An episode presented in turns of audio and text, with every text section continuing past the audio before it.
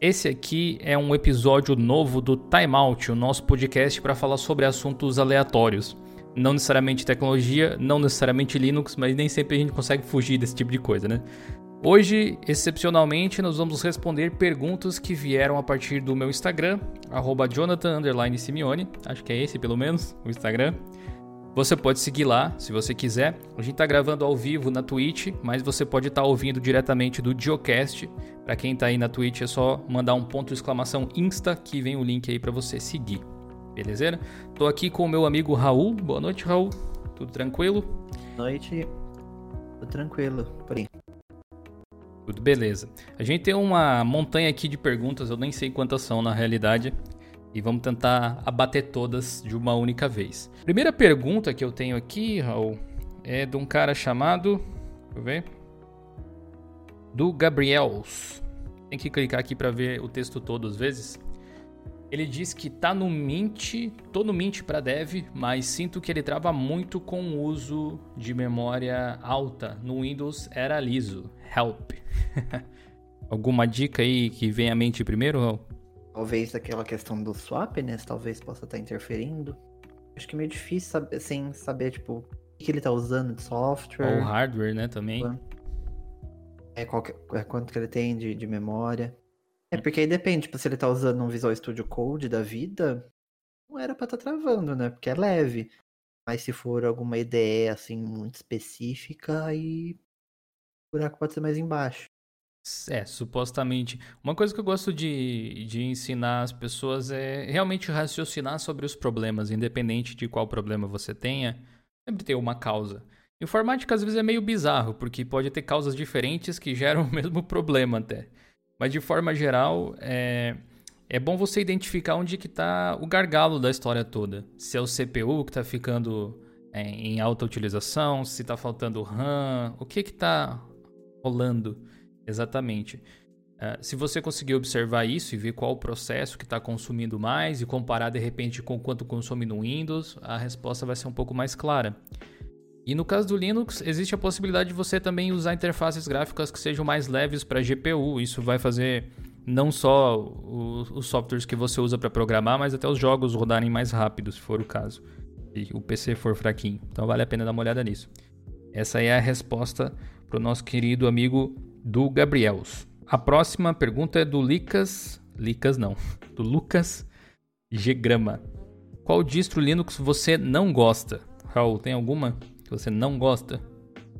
Olha, não digo que eu não gosto, mas tem distros que não se encaixam no meu estilo de usar, por exemplo. É o Debian, por exemplo. É uma distro sensacional, mas não se encaixa na minha usabilidade, sabe? Tem interfaces que eu não gosto. Uhum. Aí eu colocaria o KDE, porque eu não consegui me adaptar.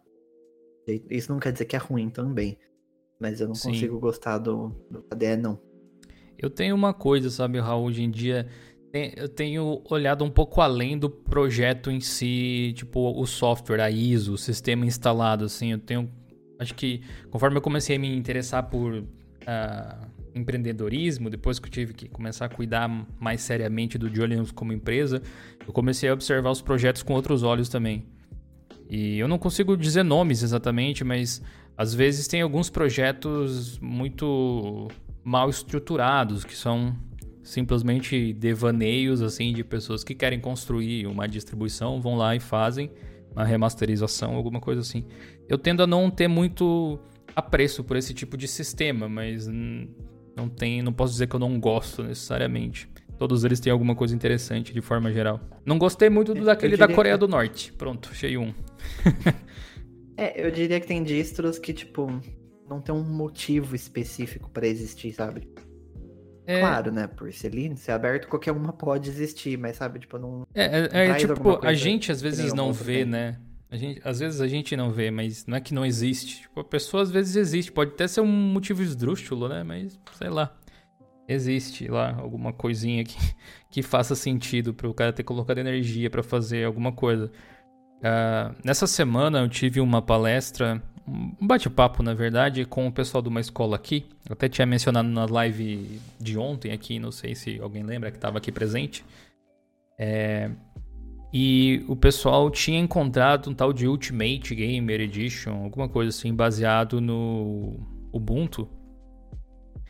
E perguntaram se era bom, uma boa alternativa para jogar, coisa assim. Esse tipo de distro eu realmente não curto muito. Aquele tipo de. Na verdade, eu acho que qualquer coisa que. qualquer produto que faça isso, tendo a não gostar, mas é aquele tipo de distro que promete ser a solução para todos os problemas de um nicho e na verdade não tá fazendo nada demais, sabe? Só tá se vendendo desse jeito, não que realmente seja. Que o Ultimate Gamer Edition lá basicamente é um Ubuntu customizado com um monte de wallpaper e uns programas pré-instalado.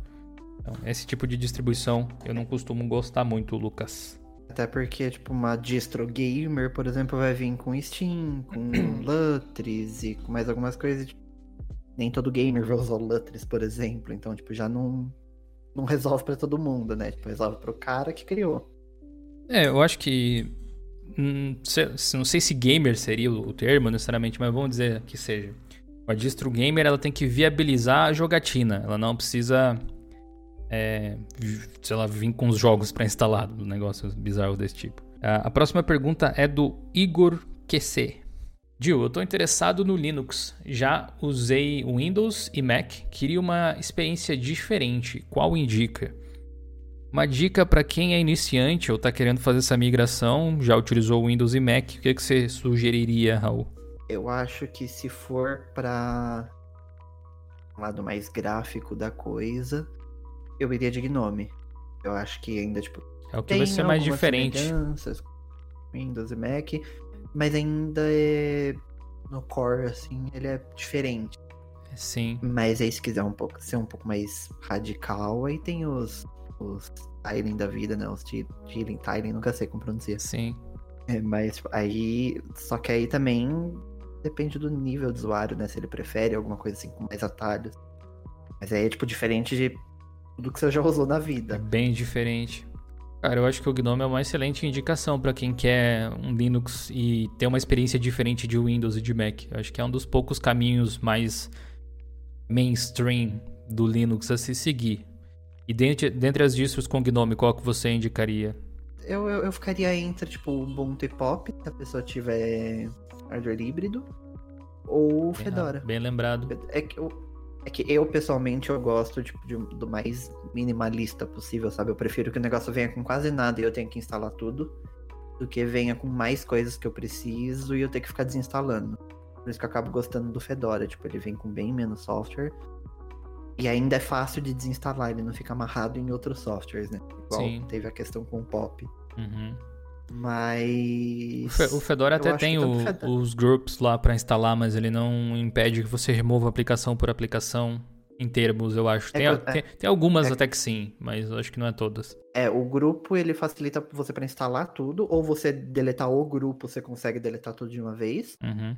Mas se você deletar alguma coisa que tá dentro de um grupo, ela não vai puxar todo o grupo automaticamente.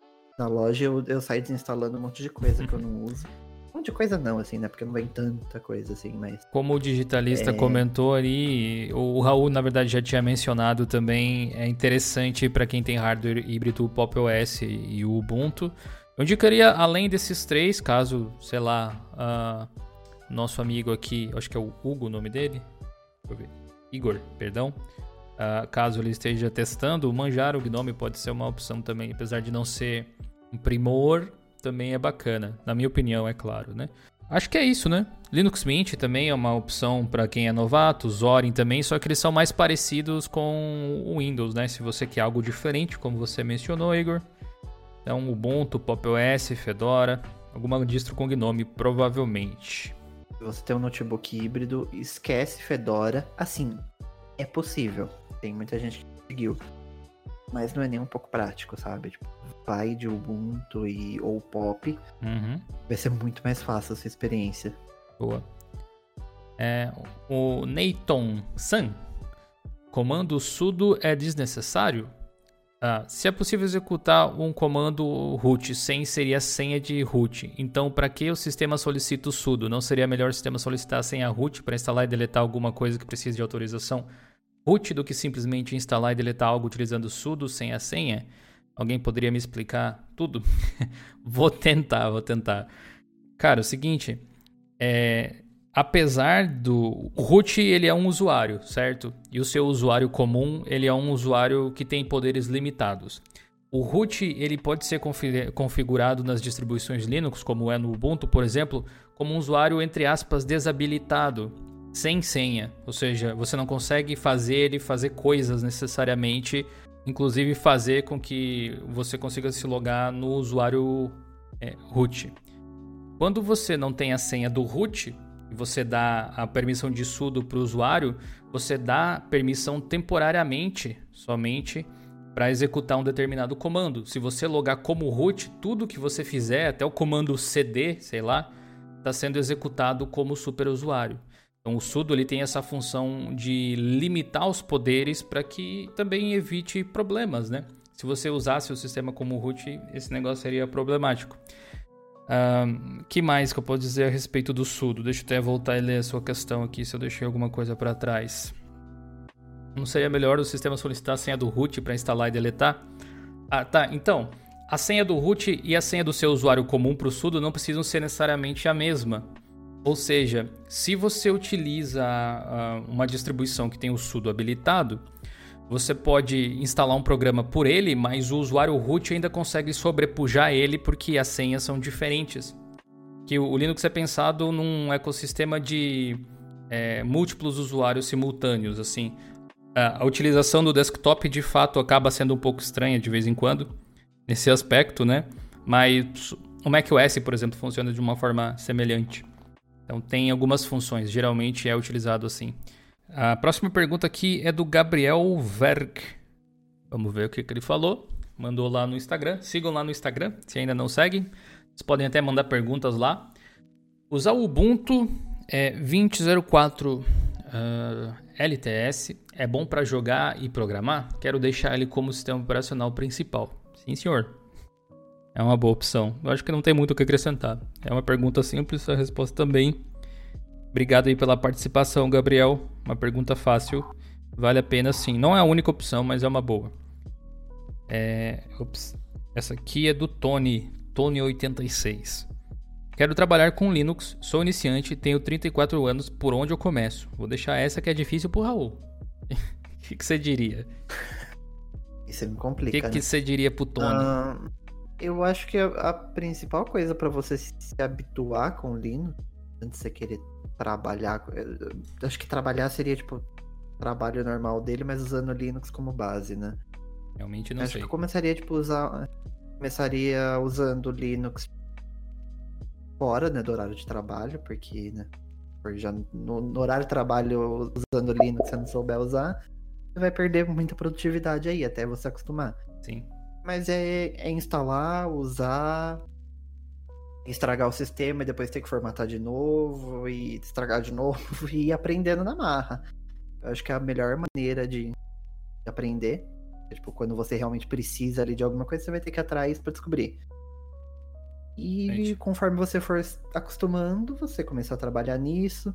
E aí, e aí também depende, né, de do, com que você trabalha, qual software você tem que utilizar, procurar algumas alternativas se o software que você usar não tiver versão para Linux.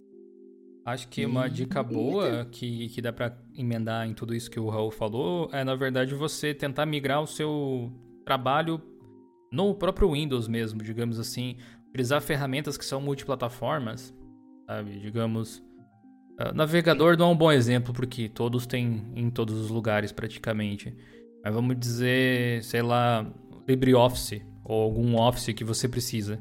WPS, OnlyOffice, sei lá, o Google Docs, que seja você tentar migrar para alguma aplicação ainda no Windows que você vai conseguir utilizar no Linux de boa. Porque se você não for amarrado a esse tipo de coisa, se você se desenvolver com um profissional que é capaz de realizar sua tarefa em, em, em ambiente cross-plataforma, você pode mudar de ideia a hora que você quiser. Isso é uma coisa bem legal. Você pode ir para o Linux e trabalhar do mesmo jeito, voltar para o Windows se não gostar, ir para o Mac, voltar, etc. Te dá uma flexibilidade grande. Eu acho que começo a identificar suas necessidades e ver se elas são atendidas ali por alguns softwares que vão rodar no Linux também.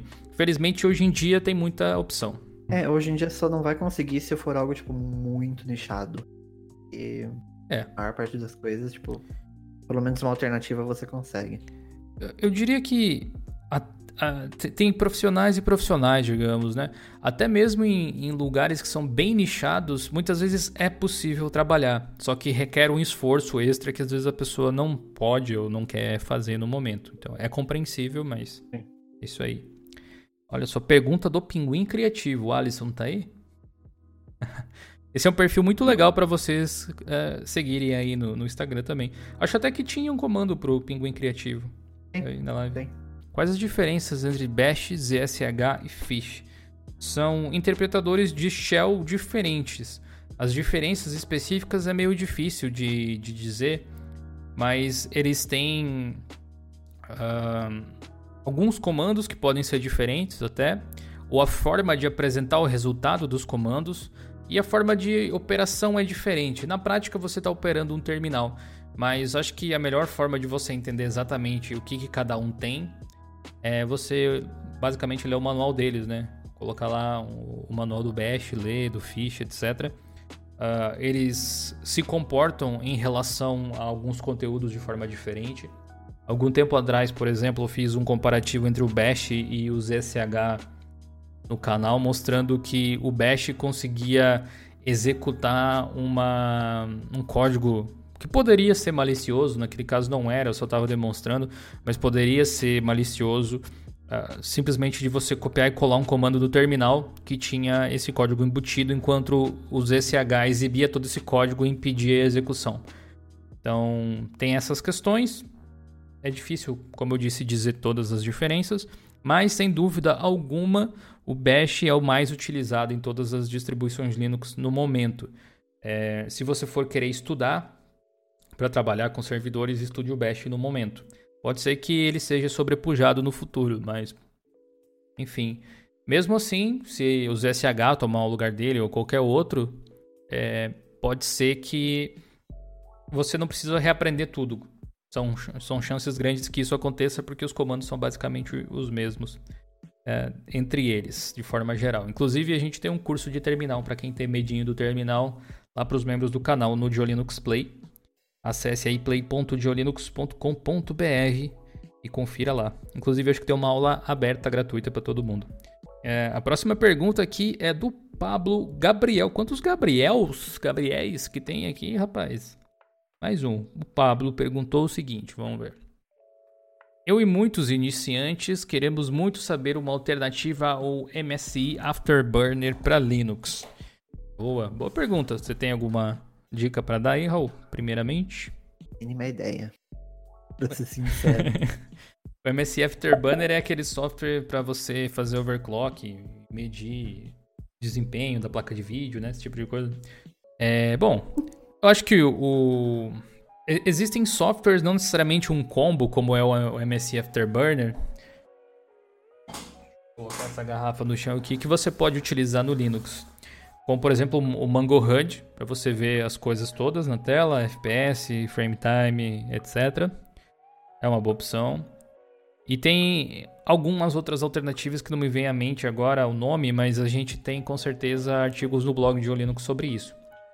Também saiu recentemente oh, oh. aquele aplicativo da AMD que dá para você regular o clock. Você lembra? É Control alguma coisa, se não me engano. AMD Control. O Ed falou ali no, no chat o Core Control, não sei se é esse mesmo. Ah, deve ser esse. E do Control Panel. Tem o Green with Envy para Nvidia, para você regular, é. fazer overclock também. Tem os overlays do Vulkan, né, para jogos que usam Vulkan para você exibir também as informações da tela. Mas acho que hoje, provavelmente hoje o Mango HUD deve ser o mais completo entre as soluções todas. Então, espero que ajude aí, querido Pablo. Muito obrigado pela pergunta. Próxima questão é do Carlos25XRM. Vamos ver o que o Carlos pergunta pra gente. Ele pergunta o seguinte: Você acredita que o Elementor OS ainda vai ser bom como o Linux Mint ou tá difícil? Quais são as suas apostas aí, Raul? Eu acredito que sim. Acredito, inclusive, que algum dia vai ser até melhor. Mas que vai demorar. E dia tá longe, será? Eles, é porque eles vão, tipo, nos mínimos detalhes, em cada coisinha. Eles e pressa não tem tipo, muito, pra... né? Também tem é, isso. Pra pensar a posição da letrinha ali, que é algo que você vê que o Linux Mint já não tem não tá no, no core detalhes. Uhum. Então você vê que o Elementor, ele, tipo, evolui sempre, mas ele vai bem devagar, sabe? Tipo, ele vai no tempo dele. Então eu acho que ele sim vai ficar muito bom, mas vai demorar. E assim, também depende da filosofia de cada um, né? Porque eles têm essa ideia meio fechada até, igual um Mac da vida, por exemplo. Sim, Tanto que eles realmente. bloquearam, né? A questão de PPA, essas coisas. É o que você procura atender. Provavelmente. Ah, isso que você falou é um ponto bem importante, assim. É, provavelmente você vai encontrar pessoas hoje que vão dizer que o Linux Mint, que o Elementary OS já é melhor que o Linux Mint. É, mas aí, de, aí depende da sua expectativa em relação ao sistema, né? o que você espera dele, no fim das contas. Uh, o Mint, para mim, se resume assim em praticidade. Ele é um sistema muito prático. Mas ele tem um monte de outros problemas, assim, de design de interface e etc., que poderiam ser mencionados. Não vem o caso. O Elementary OS, por outro lado, ele tem uma coesão visual assim tremenda, que pode até não agradar algumas pessoas, mas não dá para dizer que ele não é bem projetado nesse sentido, as peças se encaixam muito bem. Uh, só que a preocupação principal dele não é ser prático para você necessariamente. Ou pelo menos eles acreditam que a praticidade deve vir por um determinado caminho, e ao invés de tomar algum atalho, eles estão tentando construir tudo isso aí. E obviamente, quando você cria uma nova plataforma, porque é o que eles estão fazendo. O, Elementary OS é uma distribuição Linux, mas ao mesmo tempo ele basicamente é uma plataforma alternativa também. Ele quer ser esse tipo de coisa, tipo um Android, um Chrome OS, ele quer ser esse player no mercado, me parece. Uh, esse caminho é longo, árduo e longo. Então, eu acredito que existe um grande potencial ali, só que eu não sei se ele vai atingir muito em breve, não. O Elementary OS precisaria ser comprado por alguma empresa, eu acho, ou alguém injetar uma grana pesada aí para fazer um marketing em cima dele, para agilizar o desenvolvimento de algumas coisas que o Daniel e o Cassidy têm em mente, enfim. Mas é um sistema Você com muito potencial. A ainda é muito pequeno também, né? É, eu acredito que eles tenham o quê? Umas, não sei se tem 10 pessoas envolvidas oficialmente. Muito bem. Obrigado aí pela pergunta, Carlos. Espero que tenha respondido. William. Criar conteúdo para redes sociais ou criar um blog? Dicas de programação, por exemplo. Acho que a intenção dele é isso. Criar um conteúdo para rede social pra, ou criar um blog. Eu sei que o Raul adora eh, o assunto de criação de conteúdo e, e marketing digital, etc. O que, que você acha? Pra ser sincero, eu acho que os dois. Eu acho que. É, ainda, ainda mais né, nesse conteúdo de dica de programação, você vê que tem muito programador ainda que tem uma mentalidade, tipo, tão um pouco fechada para redes sociais, essas coisas. Muitos que não, não acreditam no potencial do Instagram, por exemplo. Então, tipo, se você se fechar só em uma ou outra rede social, talvez você não alcance um público tão grande assim. Se você fosse para um, pra um tipo de conteúdo mais aberto, talvez você poderia, tipo, focar só no Instagram. Tem gente que vive a vida só com o Instagram.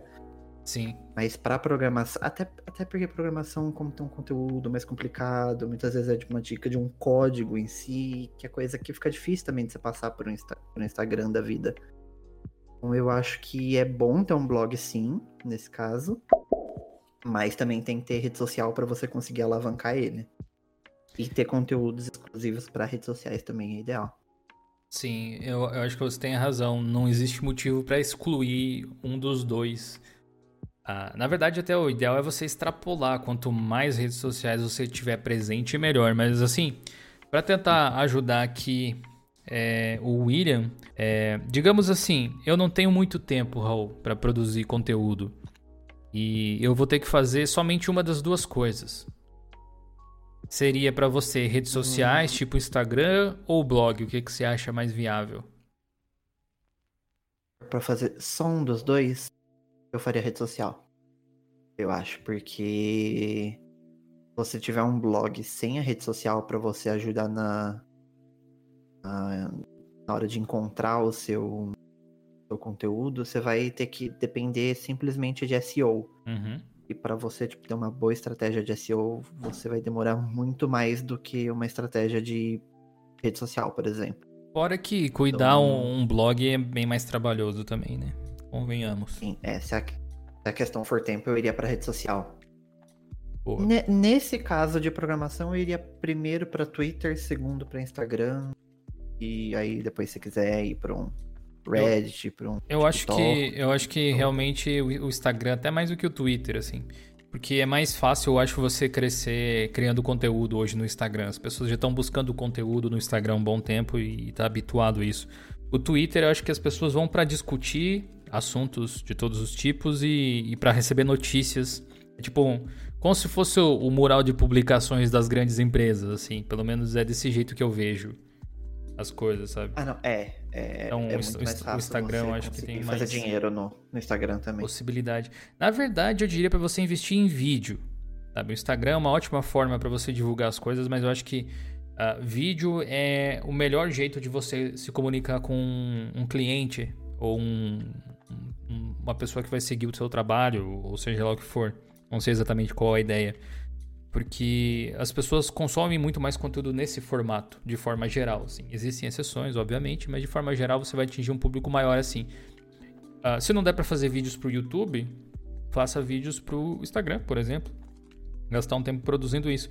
Mas assim que possível, é interessante você ter um blog também, porque é, senão você está criando o seu império, basicamente, no, no castelo de outra pessoa, né? Uma coisa do tipo. É, você vai, vai estar dependendo de uma outra empresa, né?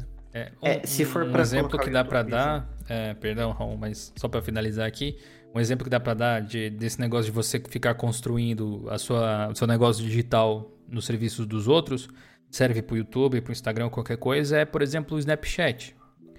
Muita gente gastou um tempo fazendo coisas só no Snapchat, não tinha outras redes sociais. Quando o negócio deu uma degringolada, né, e perdeu a audiência, você perdeu a sua audiência junto, provavelmente. Então, uh, jogue com todas as redes sociais, use elas para promover o seu material, mas tenha um, um, local que seja realmente seu. Acho que essa é uma lição importante. Você ia falar? Meu marketing. É que se, que se for colocar o YouTube também nessa, eu colocaria o YouTube em primeiro lugar até antes de um blog. Acho que o YouTube é uma plataforma muito poderosa para você crescer, para você monetizar. Sim. Ah, hoje, tudo, hoje por caso. exemplo, do Diolinux dá para se dizer que ah, o YouTube e as coisas que vêm provindas deles deve representar aí sei lá, uns 80% não, um pouco menos. 70, 75% do faturamento da empresa, basicamente. Não vem do YouTube em específico, mas vem de coisas atreladas ao YouTube, como alguma ação publicitária ou alguma coisa desse tipo. Sem falar que é uma plataforma muito boa para você divulgar qualquer projeto que você tenha. Digamos que o, o nosso amigo William aqui, por exemplo, tem um, um, um livro de programação daqui a pouco é mais fácil você vender, digamos assim, esse livro, eu acredito, via vídeo. Então o YouTube acaba sendo interessante nesse sentido. Próxima pergunta aqui é do But One Eno. Fala do PlayStation 5, é isso? Cara, eu não vi muita coisa do PlayStation 5. A única coisa realmente interessante que eu vi é o novo módulo de gerenciamento de armazenamento sólido lá, de SSD, que é mega rápido e tal, em relação ao que a gente tem hoje em dia. Uh, vi o videozinho lá da Unreal Engine. Tinha agora há pouco a apresentação da Sony, se eu não me engano, mas eu não pude assistir. Se alguém aí do chat que está assistindo ao vivo quiser comentar alguma coisa a respeito do PlayStation 5, a gente pode armazenar aqui no, no timeout também. É, o Montezanob mandou a seguinte questão: Jill, eu nunca consegui uh, me adaptar a Tile Window Manager. Eu amo e não troco não, pera lá. Gente, aqui me bugou agora. Eu nunca consegui me adaptar a Tile Window Manager? Uma pergunta. Eu não amo e não troco por nada. Adaptei rápido. Eu realmente, não. eu realmente não sei o que ele quis falar. Eu acho que ele, é, ele tipo, queria. Você nunca conseguiu se adaptar. Opa, eu tô fazendo um story aqui sem querer. Eu tenho utilizado um pouco de Tiling no, no Pop OS. Eu não gosto da simplicidade do, do Style Window Manager, para falar a verdade. Não tô nesse momento, pelo menos. Mas o que eu gosto deles é a organização automática das janelas. E isso o Pop OS já permite com isso aí, então é o máximo que eu cheguei de produtividade de fato. Porque geralmente os Style Window Managers eles são muito focados no teclado, apesar de ter algumas funções com o mouse, enquanto o pessoal da System 76 fez funcionar de uma forma bem, assim, é, parece intuitivo, sabe? Você tá utilizando e aí você liga e desliga a hora que quiser. Eu acho isso bacana. Mas usar um i3 da vida eu nunca consegui. Eu testei foi o do Pop também, e por mais que eu ache a ideia legal, para mim não. Sim, é. Ainda mais que eu, eu tenho. Eu tenho toque até com o tamanho da janela, eu gosto de deixar o tamanho da janela do tamanho certinho, tipo, que lá vai mudando. Ai, não, não é para mim, não. Para corrigir aqui, para quem estiver ouvindo o, o timeout ou o podcast, eu li errado como um retardado aqui o, a pergunta do, do nosso amigo, do Montezanob aqui. Inclusive, me desculpe por isso. Deixa eu ler novamente. Ó. Jill, nunca conseguiu se adaptar a Tile Window Manager? Ele tá perguntando para mim. E ele diz que ama e não troca por nada e se adaptou rápido. Faz muito sentido. Eu que tava com a cabeça zoada aqui, muito obrigado pela pergunta, eu acho que a gente conseguiu responder. Diego perguntou o seguinte: os snaps se tornarão o padrão do mercado ou só mais um formato como todos os outros? Só mais uma opção? Olha, essa daí nem com a minha bola de cristal muito bem ilustrada para poder dizer. Mas hoje, no momento que eu estou gravando esse, esse material aqui, uh, saiu um vídeo no canal a respeito de por que, que mais ninguém adotou os snaps e só o Ubuntu e o tamanho do drama que isso é, ou não, na verdade, né? Mas, assim, eu imagino que snaps devem consumir um bastante, bastante poder aquisitivo da Canonical, recursos e engenharia. E se eventualmente não der certo, vai rolar uma frustração muito grande por, por aqueles lados. Mas assim, em termos de a adoção, não de pessoas de dentro do Linux, tem sido o formato mais aceito da história, eu acho. Nunca se teve tantas empresas, tipo aplicativo de terceiros de fora do mundo open source, criando versões de programas para Linux de forma oficial, me parece. Então, nesse ponto de vista, o Snap é bem popular, mas dentro da comunidade Linux ele não foi muito bem aceito. Enfim, Acho que é bem possível que eles tenham um potencial grande aí no mercado, mas realmente só o futuro para dizer. O que, é que você acha, Raul? Eu, eu também acho isso, na verdade, porque acho que é difícil falar padrão do mercado, porque, tipo, depende do padrão, diria. Mas é que, assim, é, como o Ubuntu já é a distro mais popular, eles têm esse poder de, tipo, dentro do Linux é tipo assim, o Snap é o primeiro, sabe? Porque se a pessoa de fora vai vir contribuir para Linux, ela vai primeiro no, no, Ubuntu e o que o Ubuntu está entregando. Uhum. Mas dentro da comunidade Linux, parece que até é moda, né? Meio que odiar tudo que a Canonical faz. Então acho que dentro da própria comunidade, não sei se ele vai se dar tão bem. É. A gente fala mal, tem muita gente que prefere o Flashpack. Não é como Eu se eles não dessem margem, né? Também pro pessoal odiar. Tipo, é, tem, é. Tem, tem um motivinho que eles voltam e meia dão, assim, sim, mas às vezes. Mas também tem um pouco de. Sei lá o que que rola. Eu acho que é aquela coisa assim, como dizia minha avó, é, prego que se destaca leva martelada, né? Então, se ele não fosse relevante de alguma forma, as pessoas não se importariam. Às vezes até parece ter um pouco de meme também. Em alguns casos é, é. é justo e tal, mas Depende, né? Mas eu acho que, tipo, pra quem vê de fora, talvez ele se torne esse padrão. Se ele continuar no topo como ele tá hoje, tem todo o potencial para ser padrão, sim. Sim. Segundo, até quem viu o vídeo de hoje talvez tenha visto a estatística lá, mas segundo o Net Market Share, tava com 1,3, vamos dizer assim, de, de Linux ah, no mercado. E o Ubuntu já estava sendo visto como uma plataforma à parte e só ele tinha 0,74, se eu não me engano. Ou seja, vamos arredondar aí os números, mas tipo, só o Ubuntu tem, uh, sem mais nenhuma outra distro, metade da popularidade de todas as outras somadas, aparentemente. E isso é muita coisa, muita coisa. Enfim, realmente. Depende mais do que a Canonical fizer no futuro e de como ela conseguir vender essa ideia para terceiros do que do que a gente acha no fim das contas, né? Mas obrigado aí pela pergunta, Diego. Uh, quando será a próxima live sobre design no canal? Pois é, boa pergunta, seu design Linux. Eu pretendo fazer um workshop de GIMP em breve, assim, mas eu preciso me organizar aqui antes para ter uma semana dedicada só a isso. Espero que vocês gostem, na verdade. Eu falei com algumas pessoas aqui da Twitch. O pessoal, a princípio, gostou da ideia. Vocês podem até me dar um feedback agora também. Vocês acham interessante fazer, digamos assim, uma uma semana de GIMP em especial, ensinando a fazer alguns efeitos e coisas assim. Acho que até seria um complemento legal para o nosso curso lá para os membros do, do YouTube. Tem um curso de GIMP disponível no Linux Play já também. O curso de terminal, o de GIMP e todos os outros é o mesmo preço, tipo um único preço por todos eles, além dos conteúdos extras, o vídeo dessa live que vira depois o timeout lá também, tudo R$19,99. Mas é isso aí, seu Design Linux. Obrigado pela pergunta. Eu não tenho nenhuma data específica para te dar aqui, infelizmente. Em SSD de 240 GB, quanto colocar para o barra e quanto colocar para home na instalação do Ubuntu? Uh, eu geralmente coloco 50 GB pelo menos na, home, na, no barra. O restante fica para home. Mas pode ser um pouco menos até. Depende um pouco do seu uso na realidade. Não tem uma regra específica para isso, não. Tipo, é um SSD de 240. Se você quiser arredondar os números, põe 40 no, na raiz e deixa 200 para home e tal.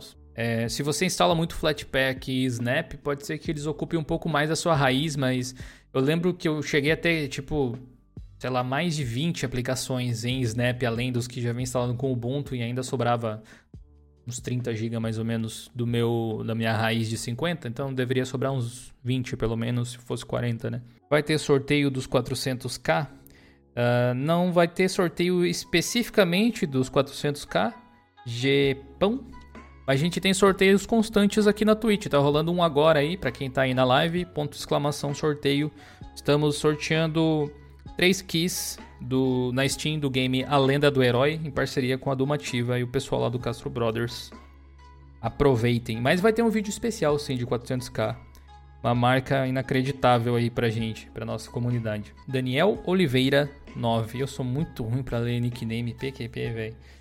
É... Qual a sua maior frustração com o Linux? Parabéns pelos 400k. Muito obrigado aí pelas felicitações. Vou passar a bola pro Raul primeiro. Qual a sua maior frustração com o Linux? Uma que eu tenho, que eu sei que é um negócio besta.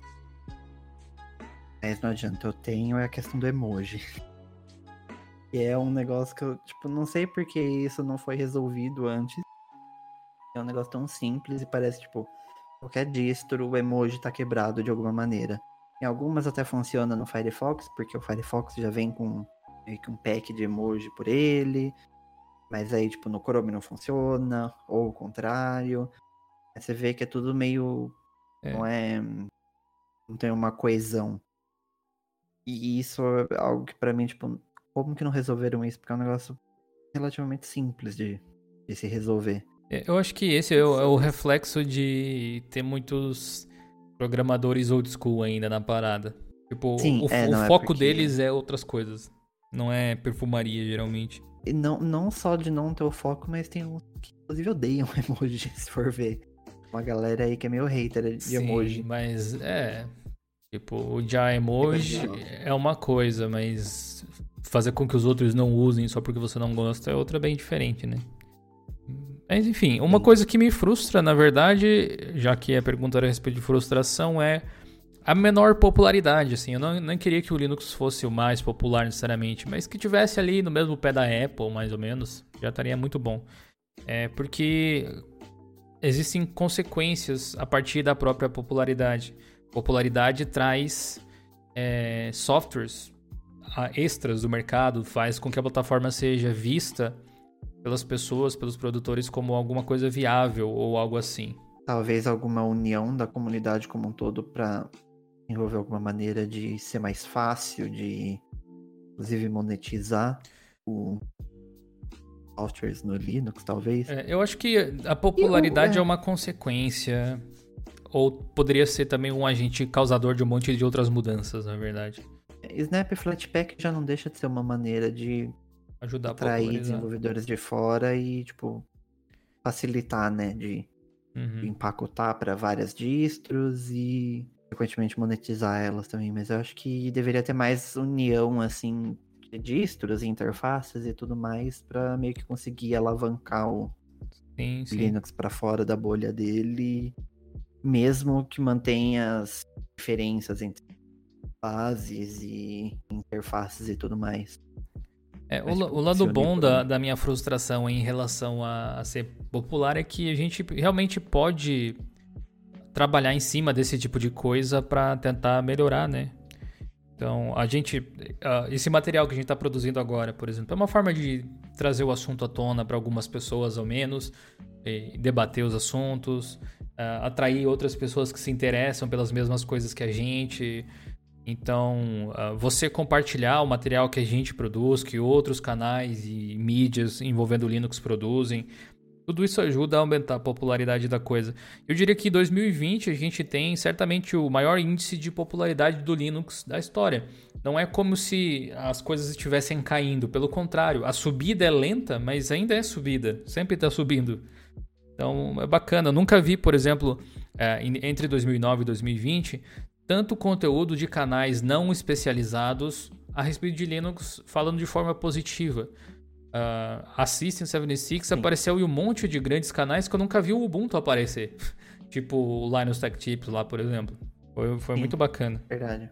É, bom, a gente tem uma pergunta aqui do FR Gramu, Gramulha Júnior. Eu acho que ele fez um combo aqui. É, e o mais difícil é ensinar a instalar programas TarGZ e outros. Falo isso porque estou ajudando o irmão que mora em outro estado a migrar para o Linux. É, eu não sei por que, que as pessoas insistem em querer instalar TarGZ. Eu acho que é essa pergunta aqui embaixo, né? Você acha possível que crie uma forma rápida e fácil de ler todos os tipos de empacotamento? A TarGZ, eu já expliquei até em um vídeo disso, mas TarGZ é um arquivo compactado, basicamente. É tipo ponto raro, ponto zip. É só um empacotamento. TarGZ é um nome de, de um formato de compactação. O que importa é o que tem dentro dele. O que acontece é que era muito comum, ainda é muito comum, de você ver desenvolvedores, programadores distribuindo software em formato de código-fonte, quando ele é open source, empacotado nesse formato. Então você baixava um arquivo compactado em TarGZ, extraía e compilava o código-fonte. Só que hoje em dia você não precisa instalar os softwares desse jeito. Até é raro você ter que compilar alguma coisa hoje em dia. Você pode compilar tudo se quiser, mas necessidade é uma coisa, é, querer é outra, né? Precisar mesmo você não precisa. E a padronização é justamente isso aí que muita gente torce o nariz, mas que eu acho excelente. Snap, Flatpak, AppImage. É um formato que funciona em todas as distros e do mesmo jeito. Todas as pessoas que desenvolverem um único formato vão fazer funcionar em todos os sistemas. Basicamente é isso aí. Ui Lucas, quando você acha que as empresas vão fazer jogos nativos para Linux? Ou o que, que você acha? Olha, honestamente, eu acho que algumas delas nunca. Mais que doa falar isso no meu coração, eu acho que algumas, a não ser que o Linux tenha algum shift aí na, na indústria muito grande, muitas ainda não vão dar o valor. Talvez com Stadia, com Stadia sendo Debian, algumas acabem, tipo, portando de alguma maneira para o Linux. E outras, tipo, grandes o suficiente, que tenham olhos para isso, talvez até vejam o mercado aí e atire para esse lado. Mas se não tiver, tipo, uma mudança, assim, no, muito grande na indústria, eu acho que ainda muita empresa meio que não vai fazer. Ainda mais com ferramentas como o Proton, por exemplo. Às vezes acaba mais fácil eles, tipo, lançarem só para Windows e, tipo, dar um suporte pro Proton, por exemplo. Sabe, eu, eu acho esse, esse terreno Wine Proton uma gray area. Assim, é um negócio cinzento. Porque o que o Wine faz é uma tradução, certo? Se é uma tradução Wine é um programa nativo, o software roda como se fosse nativo nesse aspecto. Hoje existem formas de você criar binários que são comuns do Linux. Só que se você adicionar o Wine do mesmo jeito que você precisa instalar um driver de vídeo, por exemplo, e o funcionamento for seamless assim, for transparente, você não teria diferença nenhuma. Então, as empresas não realmente precisam fazer os softwares em binário Linux. Eu acho que apesar da gente chamar isso de nativo, por questão consensual, simplesmente, não é realmente isso que precisa ser feito. O que precisa ser feito é que os jogos funcionem. Simplesmente assim, não importa por onde, Sim. né? Então, se, uh, sei lá, a Riot decidir lançar o, o, o LoLzinho, ou o Valorant agora, né, que tá em moda aí, uh, para Linux sem usar binários Linux, mas usar o Wine, digamos assim, e funcionar, essa é a versão nativa de Linux. É, eu acho que seria interessante ter, tipo, versões nativas de fato, sabe? Ele divulgar, ó, funciona no Linux uhum. oficialmente. Seria até por uma questão de, de divulgação da plataforma também. Sim. Mas eu acho que desde que funcione é, do me da mesma maneira, tipo, bem igual Linux no Windows, se tá rodando Wine por baixo, se não tá, no final das contas eu não vejo assim tanto problema. Sim, se tiver um Desde desempenho que, tipo, equivalente ali e tal. É, aquela é, coisa toda. Se desempenho for igual, se não perder ferramentas e possivelmente tiver suporte, não vejo problema também. Muito bem colocado, muito bem observado. Show de bola. Valeu pela pergunta aí, Lucas. Gil, por que você usa FreeBSD? É, porque tá instalado no PlayStation? ah, cara, eu não tenho muitos FreeBSD, não tem mais nenhum FreeBSD instalado, a não ser o sistema operacional no PlayStation mesmo. Aqui. Que é um BSD também. Quero ter um Mac, um Mac OS ainda aqui por perto qualquer hora, mas uh, no momento eu não tenho. Eu tinha um FreeNAS, mas agora que eu tenho o, NAS da Synology, eu abandonei ele, tô usando só o NAS da Synology. Deixa eu ver. O Very Verdenary. LXQT ou XFCE, Raulzinho? O que você acha? Eu nunca usei LXQT. Então talvez eu seja um pouco. Não seja a pessoa ideal para responder isso, mas eu iria de XFCE. Eu acho que é um nice. ambiente mais bem estruturado, com muito mais gente trabalhando em cima. Mais antigo, mais sólido. Eu acho que tem muito mais potencial aí. Não sei até que ponto o LXQT consegue ser bem Olha, pra te, falar a verdade, eu acho que potencial tá mais no lado do LXQT. O do XSL eu não espero nada, pra falar a verdade. Só espero que continue do jeito que tá. Há muitos então, anos que eles não implementam ponto, muita não. coisa nova, né? Então, mas o LXQT é de fato muito leve que o XSE ou elas por elas? Cara, eu acho que é mais ou menos a mesma coisa, na verdade. Só que o LXQT, como o nome sugere, usa QT, né? Ao invés de usar o GTK que o XFCE usa. Eu iria de XFCE. Olha só, o Nemias está por aqui. Não sei se o Nemias está aí no chat hoje. Pretende algum dia morar em algum grande centro como São Paulo? Espero que não precise. Eu acho que eu não ia viver muito bem em uma grande cidade. Não, não em São Paulo necessariamente, mas em grandes cidades assim. Mas curiosamente tenho assim vontade de morar no exterior, se eu pudesse. Gostaria de ter uma experiência assim de viver sei lá, na Itália ou no, no Canadá. Eu, eu, tenho, eu tenho, eu acho que eu gostaria de vivenciar isso por um tempo. Que, por exemplo, eu já estive em São Paulo algumas vezes e eu me senti muito desconfortável com o tamanho da cidade, a, é, o fervo da cidade. Mas teve outras vezes que eu tive em algumas outras cidades que, que eram fora do Brasil, que eram grandes também, eu me senti razoavelmente bem. Assim, então Depende, eu acho que o lugar um pouco. Mas de forma geral, eu não gosto de aglomeração. Eu sou uma pessoa bem socialmente reclusa, dá para se dizer. Então, acho que eu não, não moraria. Você mora em São Paulo, né, é, Raul? Mas você não mora na grande São Paulo. É, eu moro em Jundiaí, né? 40 quilômetros da capital. É relativamente grande, tem 400 mil pessoas aqui. Mas ainda assim eu tenho um sentimento de cidade minúscula aqui. Eu, eu, eu gosto da, da capital. Não tem Jundiaí tem quantos habitantes? Você sabe? 400 mil. É bastante. Aqui onde eu moro, acho que eu... tem 40 ou 60 mil só. Nossa, eu jamais ia conseguir morar numa cidade assim. Eu me sinto tão confortável na capital, tipo, eu, eu gosto. Justamente tudo isso que você não gosta é o que eu adoro. A cidade ser grande, tipo, ter bastante gente, pessoas diferentes. Eu acho que tem prós e, e contras. Sim, né? Não, com prós certeza, não é uma cidade perfeita, tá bem longe disso. Mas ah. eu gosto desse caos da cidade grande. Eu digo assim, tem prós e contras até mesmo em cidade pequena. Assim, o que eu gosto muito de cidade pequena é justamente a tranquilidade. Eu gosto das coisas serem pacíficas e não ter índice de violência alto, essas coisas do tipo, assim. Comparado a grandes metrópoles, Sim. né? Claro, né? Ah, mas assim, ao mesmo tempo que você tem isso, isso é a coisa que eu mais valorizo de longe, então por isso que eu me sinto bem, acredito eu. É, também não tem muitas coisas que tem em grandes cidades, né? Tipo, desde opções de, de compras, lugares para ir, coisas para visitar, uh, eventos, coisas do tipo, né? Por exemplo, para quem trabalha com coisas tipo, envolvendo internet, do jeito que eu trabalho, morar em São Paulo seria, na verdade, até uma coisa um pouco mais inteligente, porque me permitiria participar de alguns eventos e tal. E algumas vezes eu tive que recusar, porque, tipo, o pessoal dava a entrada no evento da empresa, vezes evento de tecnologia, só que não pagava passagem, né? E no meu caso, sair do Rio Grande do Sul para São Paulo, ida e volta, se for de avião, é, pelo menos na época que dava para viajar, eu lembro que chegava perto dos dois mil reais fácil, fácil. Em Jundiaí ainda você pega um trem de quatro reais e você tá lá. É. Mas estado é mais complicado mesmo. O Gui Ribs, e aí, Gil, você em meados de 2007 já imaginava, já imaginava que chegaria nesse auge a 400k? Meu, nunca. Quem tava na live de ontem aqui na Twitch viu que a gente gastou um tempo olhando o Web Archive lá do, do blog há alguns anos atrás.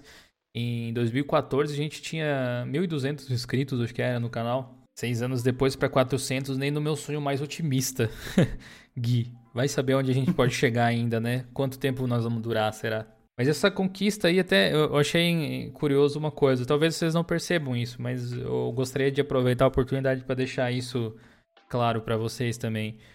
É, a gente tava lá, eu coloquei um postzinho na aba da comunidade para o pessoal mandar vídeos para a gente fazer um vídeo especial. Se vocês quiserem participar, serão todos muito bem-vindos. Inclusive, vai lá na aba da comunidade no YouTube, dá uma olhada no post de especial de 400 mil inscritos. Inscritos. Montar um S que é importante, né?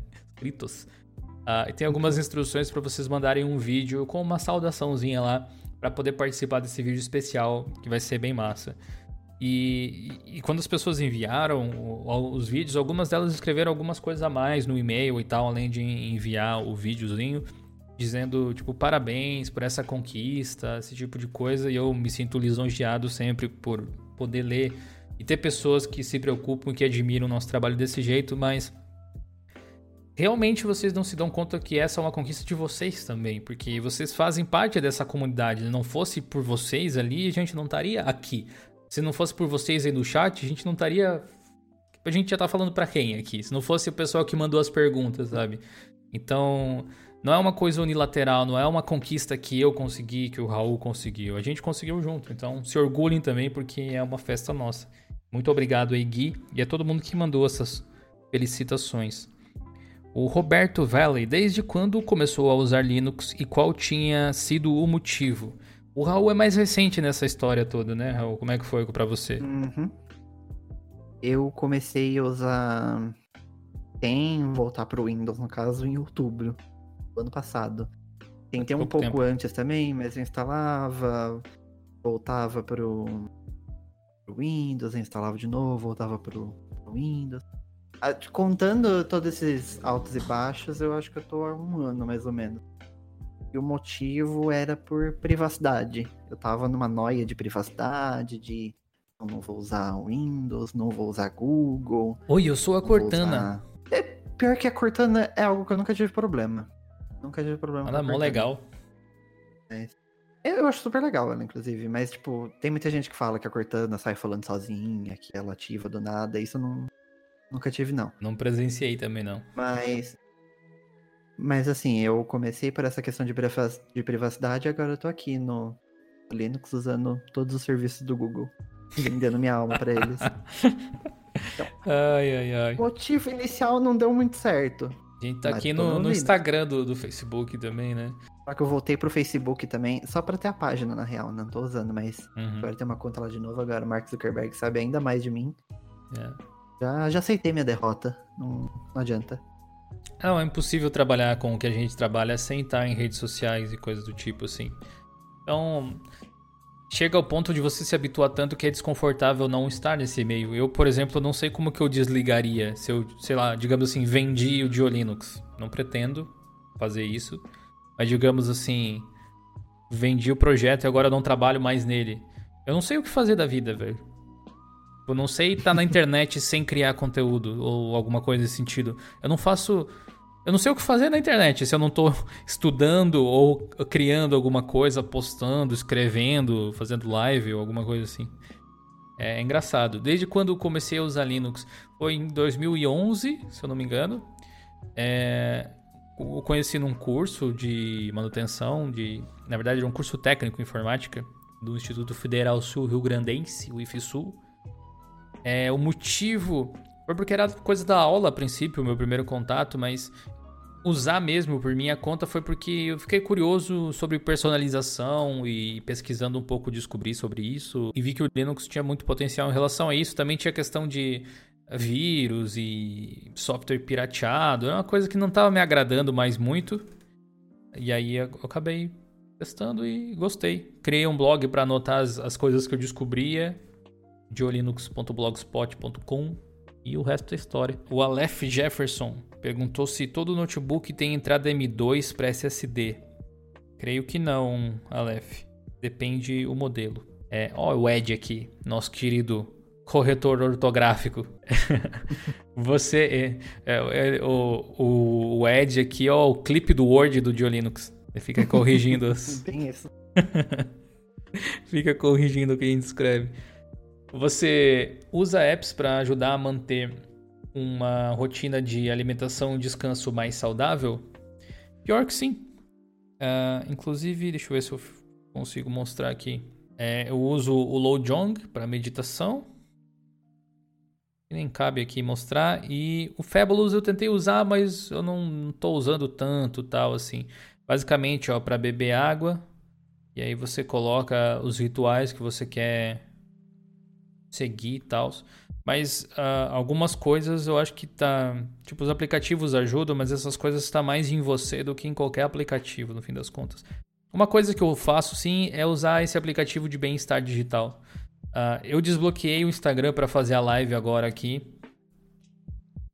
Mas isso aqui é o que vocês estão vendo, ó. Eu desligo tudo. Isso aqui fica desligado o dia inteiro, praticamente. Eu só realmente despauso esses aplicativos quando eu realmente preciso. E aqui uh, ele também fica desabilitado entre as 23 horas e as 7, então não vem nada. E aqui basicamente você tem o meu uso do celular hoje. Como eu tô com ele ligado há um bom tempo agora, a gente tá com uma hora de live, dá para descontar até uma hora daqui, mais ou menos, uma hora e vinte já. Pode ver que eu utilizei hoje o meu celular menos de uma hora o dia todo. Tenho conseguido fazer isso de uma forma bacana. O Elias Sparda ah, disse que disse o seguinte: acha que caberia mais uma DE no mundo das distros Linux? Mais uma interface, Raul? Você acha que está precisando? Caber, cabe. Precisar? Não acho. A não ser que viesse alguma coisa assim muito inovadora, nossa, que tem um negócio assim sensacional que nenhuma outra faz, eu não vejo necessidade, honestamente.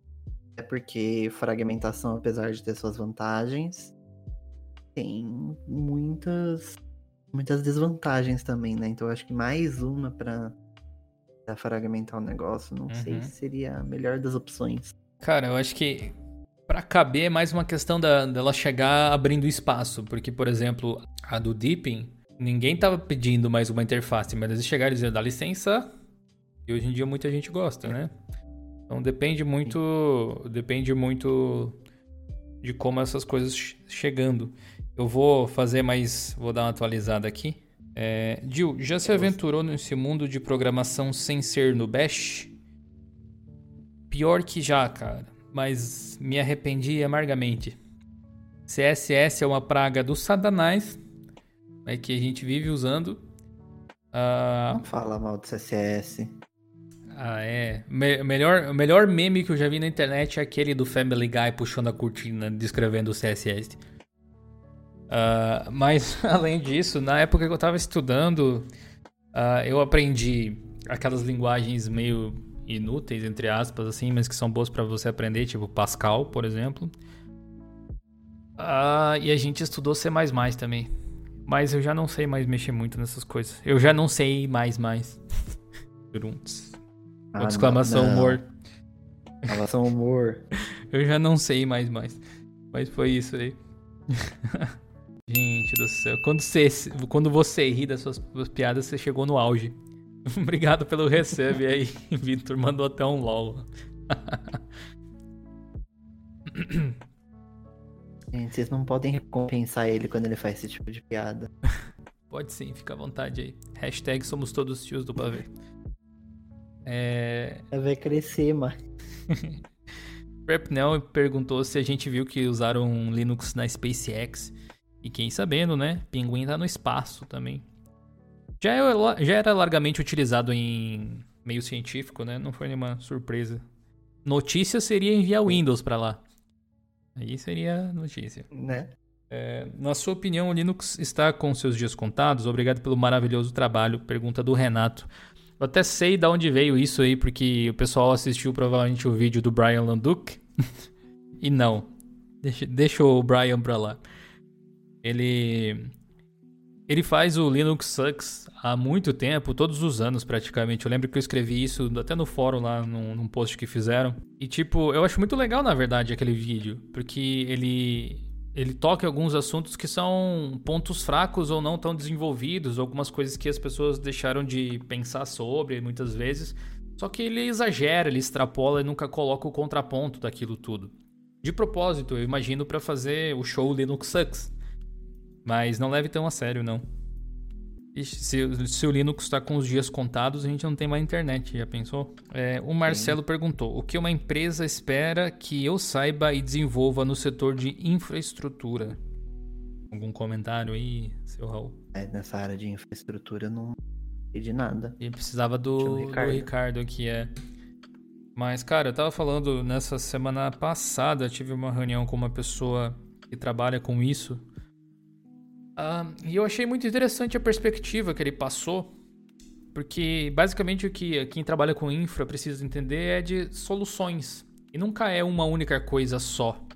Especificamente, ó, o Vitor tá aqui, talvez ele possa até complementar, né? É, o que a gente vai dizer. Pode até comentar aí que, que fica gravado no podcast, Vitor. Eu vou, vou lendo as suas, os seus comentários. Mas a pessoa ela fazia laudos técnicos, digamos assim, a empresa chamava, para fazer uma análise de infra e ele basicamente apontava os problemas que, que existiam e como corrigir, desde aspecto de segurança, uh, envolvendo redes também, a própria estrutura realmente física da instalação, aonde que deve ir um switch, né, quantos precisa, que tipo de roteador que vai utilizar, esse tipo de coisa. O Vitor está mencionando aí, basicamente solução de problemas de todas as demandas utilizando ferramentas de rede, sistemas operacionais diferentes. Exatamente, é meio que isso mesmo. Obrigado aí pela contribuição, Vitor. Fernando HS16. Snap é a instalação que eu sempre quis, algo bem cômodo. Ficou a questão, por que Flatpak? É efeito colateral da liberdade, né?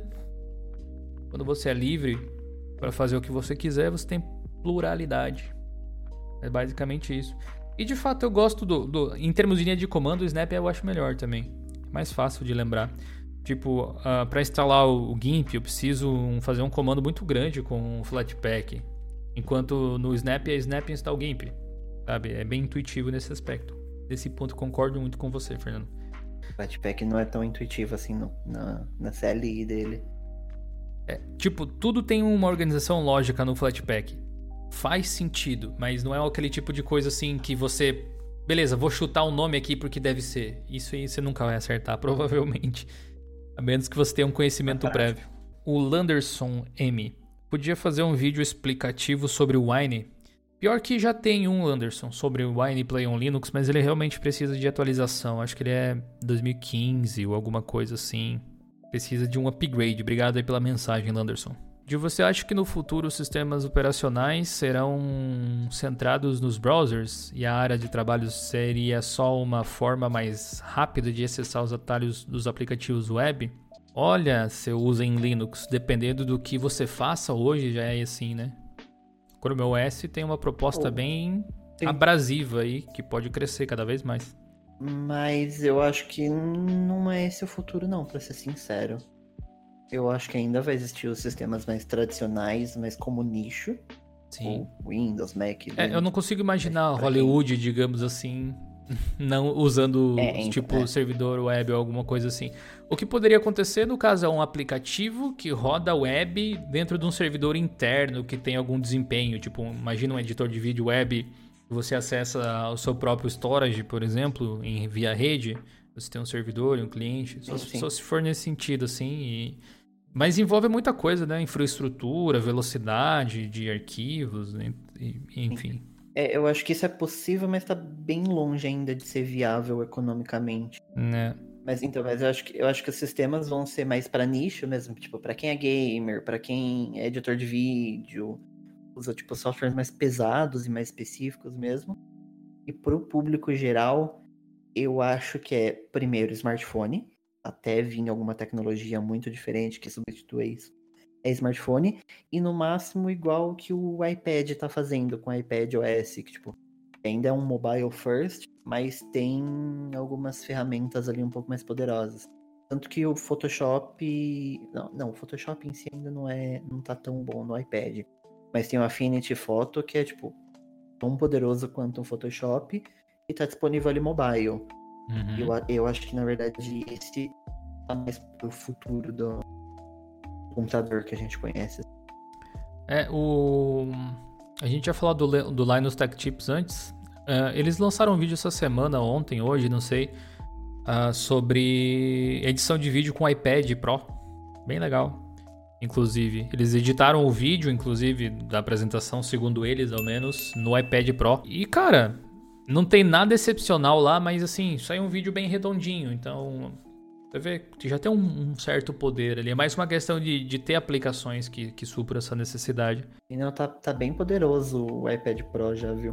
Uhum tende a, a questão de a questão de internet tipo para brasileiros é é justamente a questão de infraestrutura de internet para gente é, tipo, não, não é porque a gente não consegue aproveitar que não deve ser feito né eu lembro que até num vídeo recente sobre o Flatpak que eu fiz, teve gente que tinha falado que ah, Flatpak não é legal porque tem que baixar muitas coisas e a nossa internet aqui no Brasil não é boa. E aí eu lembro de ter comentado, tipo, basicamente, trocando as palavras, assim, mas para ser mais direto aqui com vocês, é, tipo, isso é um problema do nosso país, não do Flatpak, né? Tipo, realmente é um problema da nossa utilização, mas não é como se a, o avanço na tecnologia devesse ser freado porque a gente não consegue consumir. É tipo jogos por streaming, por exemplo. Não é uma coisa acessível para todo mundo. Não é por causa disso que não deve ser feito, sabe? Que não deve ser trabalhado, evoluído, melhorado, essas coisas assim. E eventualmente chega aqui. Mais cedo, mais tarde, como tudo no Brasil, né? É algo que tem que ser desenvolvido, tem que melhorar, mas por essa questão é algo muito difícil de cair no mainstream até que essas questões, pelo menos, de infraestrutura sejam resolvidas, né? É. Brasil, se for para África, para alguns outros pontos. Até dentro dos Estados Unidos tem alguns pontos que não é tão viável assim, pra, tipo, cair no mainstream, assim, tipo, de qualquer é, um poder usar. Eu posso dar um exemplo que um eu pouquinho. tentei usar uns anos atrás, sabe? Sabe o, o Chrome OS? É, o sistema lá do, uhum. dos Chromebooks e tal. Basicamente é aplicativos web até pouco tempo atrás. Hoje já tem os, os, aplicativos de Android, já tem os aplicativos Linux mesmo, é, virou um ecossistema bem diferente. Mas existia um editor de vídeo online que chamava WeVideo. Ainda existe, na verdade. E eu lembro de ter tentado editar um vídeo do canal no WeVideo. Ele tinha excelentes recursos e, e rodava as coisas muito bem. Meu problema era qual? Fazer o upload das mídias brutas. Isso era bem problemático então, e fazer download do resultado final. Ele até tinha uma integração para você publicar direto no YouTube, mas eu preferi fazer o download e tal para considerar para ver se tipo, será que vale a pena, sabe? Ele tinha a marca d'água, tinha que pagar, se eu não me engano, para remover essas coisas e tinha limitação de resolução, eu, eu acho, alguma coisa assim. E, e aí eu acabei desistindo dele. Mas a minha principal limitação era infraestrutura, no caso aqui, a minha própria infraestrutura, né, de caso, de, de não ter uma internet muito boa. Mas eu imagino que se fosse meio que. É, tipo, não, precisa nem ser ah, instantâneo. Tem que ser tão rápido quanto copiar por um USB 3 ou um Thunderbolt ou alguma coisa assim. Se conseguir chegar nesse nível aí, não tem diferença de você usar internet ou não para essas coisas, né? E para pensar. Acho Mas que... a tecnologia tem que continuar desenvolvendo, né? Tanto do lado de quem faz o software, tanto do lado da infraestrutura, né? Para poder melhorar isso. Muito bem, e com isso nós encerramos mais um episódio do Geocast no quadro Time Out. Nós nos vemos na próxima oportunidade. Muito obrigado pela audiência. Até mais.